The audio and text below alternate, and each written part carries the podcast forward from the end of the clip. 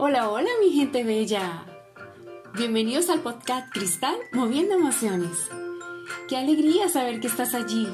En este espacio encontrarás temas de familia y superación personal que te servirán de guía para hacer de tu vida un camino más feliz. Hoy es miércoles 26 de agosto del 2020, año de la mejor visión. Este es el episodio número 8 de mi podcast Cristal Moviendo Emociones. ¿Cómo pasa el tiempo, cierto? Ya estamos en el segundo bimestre del año. Esta es la primera vez que nombro la fecha en que estamos. Pero creo que es necesario. ¿Sabes por qué? Porque podrán pasar días, meses o quizás años y esta sea la primera vez que me escuchas. Gracias. Es por esto por lo que quiero que sepas en qué fecha te estoy hablando. Estamos pasando por momentos muy difíciles para todos en el mundo, pero no son imposibles. No me gusta tocar el tema que nos tiene con tantas incertidumbres ahora, pero es una realidad. El virus del COVID-19 nos ha cambiado la vida, nos ha puesto a prueba con nuestras emociones. Así es, como cuando ahora que queremos decir, hoy no estoy para nadie. ¿Te ha pasado? Sí, que amanece el día con tan bella energía y de un momento a otro tu ánimo se debilita y no sabes por qué. Aunque tengas claro que debes estar en modo positivo y alegre para los tuyos y para ti, pero por más que lo intentas no puedes que levante la mano quien nunca haya pasado por esta situación en estos días. Creo que todos en algún momento de la vida o varios momentos hemos vivido algo similar.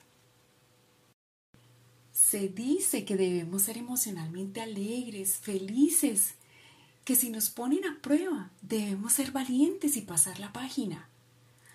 Claro que es así, pero ¿qué pasa cuando nuestra energía no da más? Por más motivación que haya, nos debilitamos.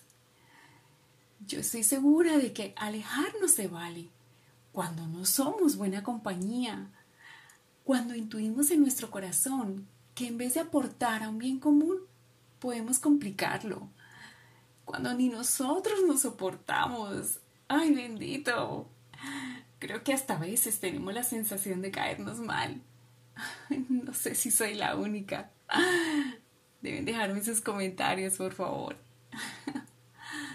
La verdad es que este espacio de poder hablar y de poder hablarles me encanta.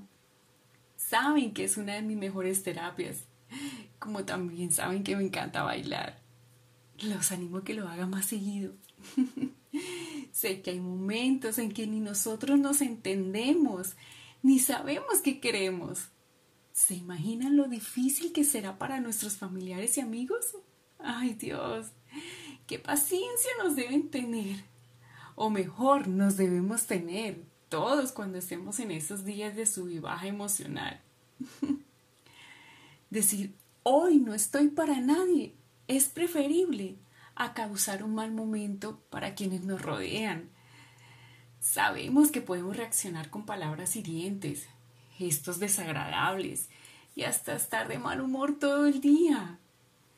Se vale desconectarnos de las redes, apagar el celular, oxigenarnos, dormir un poco más. Meditar y recargarnos espiritualmente es necesario para avanzar, para seguir adelante y ser esa persona que tanto admiramos en nosotros mismos. Hmm. Porque recuerden, los primeros que debemos admirar nuestro ser somos nosotros. no podemos vivir a la espera de la aprobación de los demás. Somos tan valiosos y únicos en el mundo. No es que seamos egoístas, aclaro.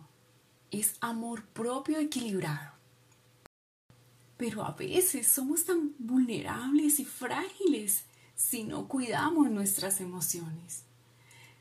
Es por ello que siempre digo, nos necesitamos, no solo ahora que estamos a prueba, Somos seres creados para vivir en sociedad. Necesitamos de compañía para reír, para abrazar, para amar y dejarnos amar. Es por ello que te invito a ti, que cada miércoles que me escuchas, a que ese día que no estés para nadie, haz un alto en el camino y cuídate. Consiéntete y si es necesario, pide ayuda, así sea de un profesional cuando ya sea el caso. Sé que siempre hay una persona que estará allí para apoyarte o para escucharte. A veces solo necesitamos eso, que nos escuchen. Sé que la sociedad también nos hace bien, pero también a veces nos afecta, como también a veces la soledad nos afecta emocionalmente, nos hace encontrarnos con nosotros mismos y confrontarnos. Pero también sé que puede llevarnos a la depresión. Sabemos que las apariencias engañan, así que es momento de mirar a nuestro alrededor y también mirar con los ojos del corazón, ser empáticos y entender que nadie nos dijo que esto pasaría y no todos estábamos preparados o teníamos la capacidad para manejar esta situación tan difícil, ¿cierto? Sé que hay familias que están pasando por momentos tan difíciles, quizás la pérdida o la enfermedad de un ser querido pero lo único que podrá fortalecernos es la oración y la unión familiar. Abrazarnos a la distancia, apoyarnos unos a otros y ser valientes, porque llegará el día en que todo esto pasará, en que podremos pasar esa página y vernos de nuevo como antes, abrazarnos como antes. Desde ya se siente que lo estamos haciendo mejor, que hemos reorganizado nuestras prioridades. Estoy segura que todo será mucho mejor porque habremos entendido que el valor de las cosas materiales se queda corto ante el amor de las personas, el cariño de nuestros amigos y podremos decir que fue una prueba superada. Y lo mejor, que lo hicimos juntos. Gracias una vez más por estar al otro lado, por escuchar mis reflexiones, porque de una u otra forma haces parte de mi historia. Te envío un abrazo fuerte.